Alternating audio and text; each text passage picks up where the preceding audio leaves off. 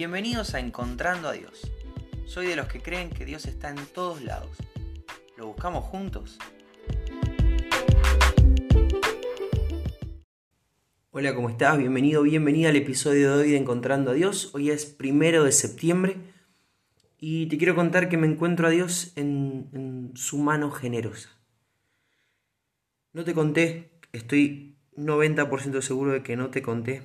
Este fin de semana nos vamos a ir con los jóvenes de retiro, un retiro espiritual. Vamos a ir a, a buscar al Señor, dos días, intenso. Intenso e intensivo. Vamos a estar full, full, un grupo de más o menos unos 35, 40 jóvenes, de entre 18, hay un adolescente filtrado de 14, 14, 15 eh, de entre 18 y, y 35 años, todos reunidos con el mismo propósito, buscar al Señor, conocerlo más y crecer en sus cosas. ¿Para qué? Para la piedad, ese es el lema, para la piedad. Para el Señor para la gloria del Señor y para que más personas lo conozcan. Eso es la piedad, es hacia arriba y hacia los costados. Hacia arriba con Dios, hacia los costados con quienes nos rodean. Entonces la idea es crecer y es algo que está buenísimo. Estamos preparados para todo. No ignoramos las maquinaciones del enemigo. Estamos atentos, despiertos a que frente a situaciones espirituales tan poderosas como creemos que va a ser este retiro, entendemos que el diablo también se inquieta, no se queda tranquilo. Entonces estamos preparados para que las cosas salgan mal, se compliquen. Entonces está bueno porque fueron surgiendo algunas cosas y nos agarran muy bien parados en el Señor. Y esto que podía salir mal, salió mal. Y esto que podía complicarse, se complicó. Y aunque no es la primera vez que estoy en la organización de algo de esta magnitud, sí es la primera vez que, que estoy tan, tan, tan metido. Delegué, delegué un montón al equipo. Fluye todo sobre ruedas pero la verdad es que estoy bastante involucrado, entonces claro, me, entero mucho más de todo lo que está saliendo mal, me entero mucho más de las complicaciones que se van presentando. ¿Y sabes qué?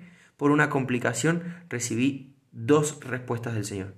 Por cada complicación que pasó, recibí una respuesta del Señor para qué camino elegir, para qué solución agarrar. Y todo, por lo menos hasta ahora, todo pudo ser solucionado. Nada tuvo la gravedad suficiente como para que alguien no viaje, como para que se genere algo irreversible. Todo se acomodó. Bueno, todo lo acomodó el Señor. Y es maravilloso, me, me, me, sorprende. Y no debería sorprenderme porque conozco a mi Señor. Sé a quien adoro, sé por quién vivo. Entonces no, no debería sorprenderme, pero me sorprende. Mi mente finita tiene la capacidad de sorprenderse con el poder de Dios. Conozco, experimento todos los días el poder de Dios, pero me sigo sorprendiendo.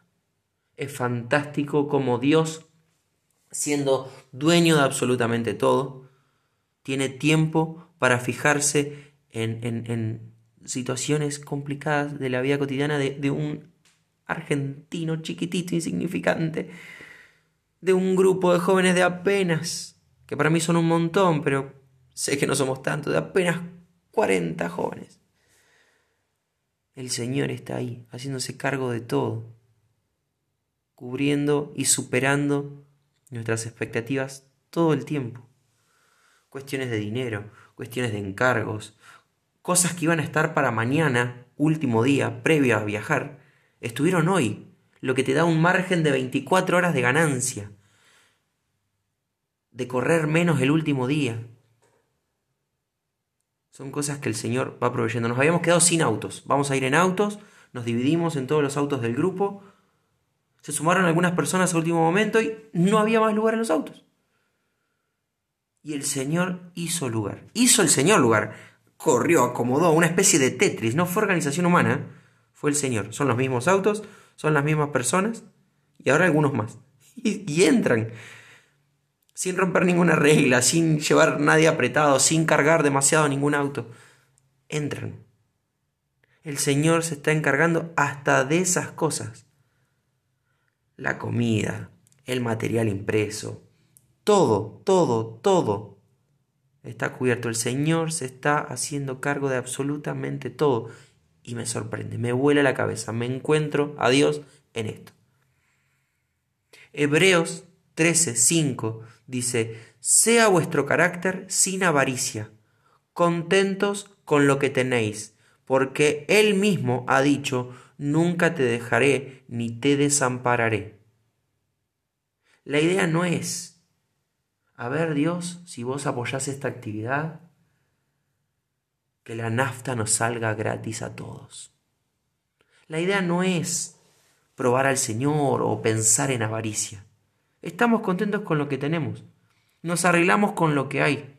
Le vamos a sacar el máximo provecho, el máximo jugo a cada situación para que realmente sea un momento ultra espiritual. Para que realmente esos dos días nos transformen aún más a la imagen de Cristo. Para que el resto de nuestra vida acá en la tierra tenga un antes y un después en decisiones en recorridos que queramos hacer a partir de este fin de semana. Entonces nos manejamos con lo que tenemos, con lo que el Señor provee.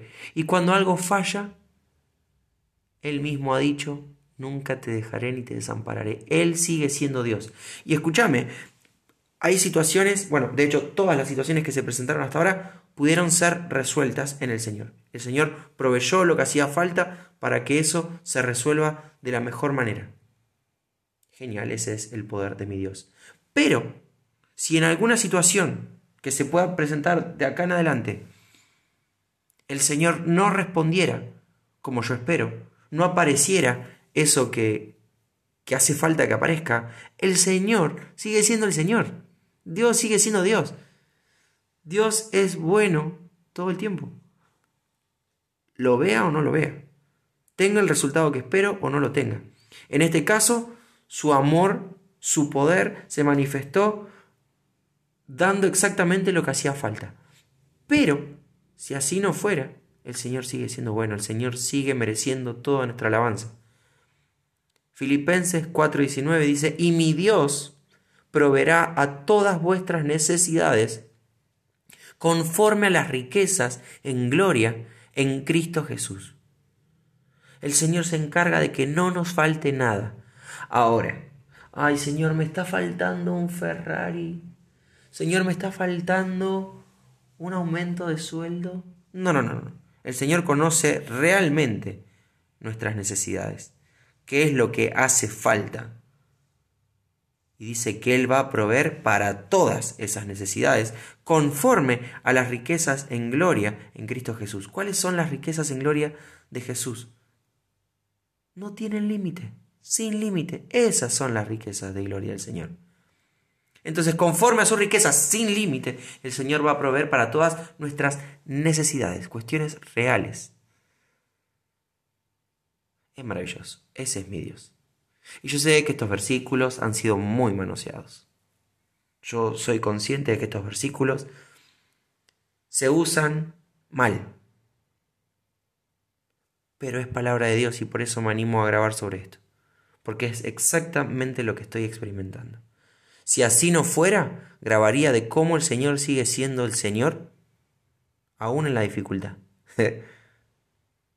Pero como el Señor decidió obrar de otra manera y mostrarse, por lo menos a mi vida, de otra manera, es que hoy te grabo de esto.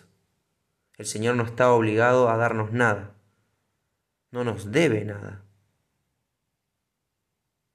nos debería bastar su gracia, nos debería bastar la salvación.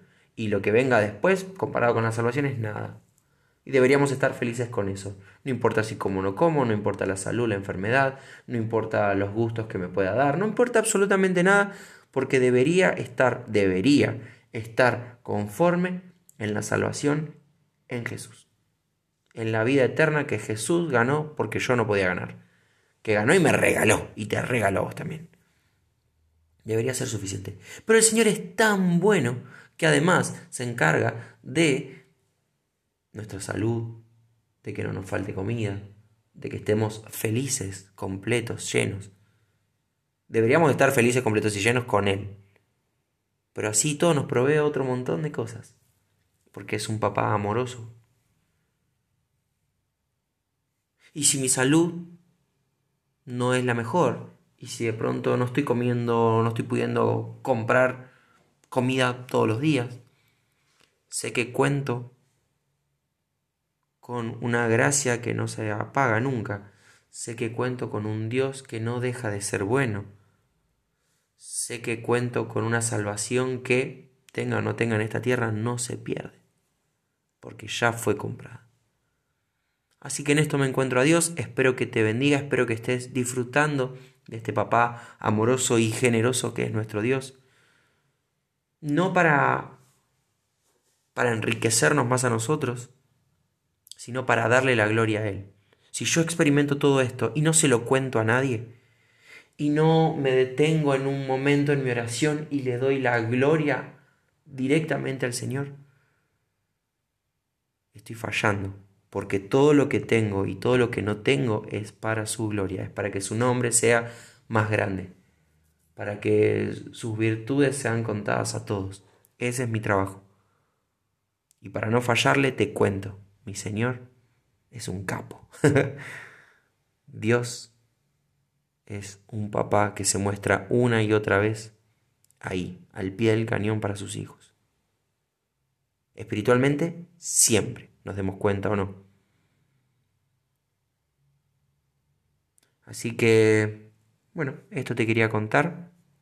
Estos días, mañana vuelvo a grabar desde Rosario, pero el sábado y el domingo voy a grabar desde Santa Fe si Dios lo permite, obviamente. Te dejo un abrazo grande, nos vemos mañana.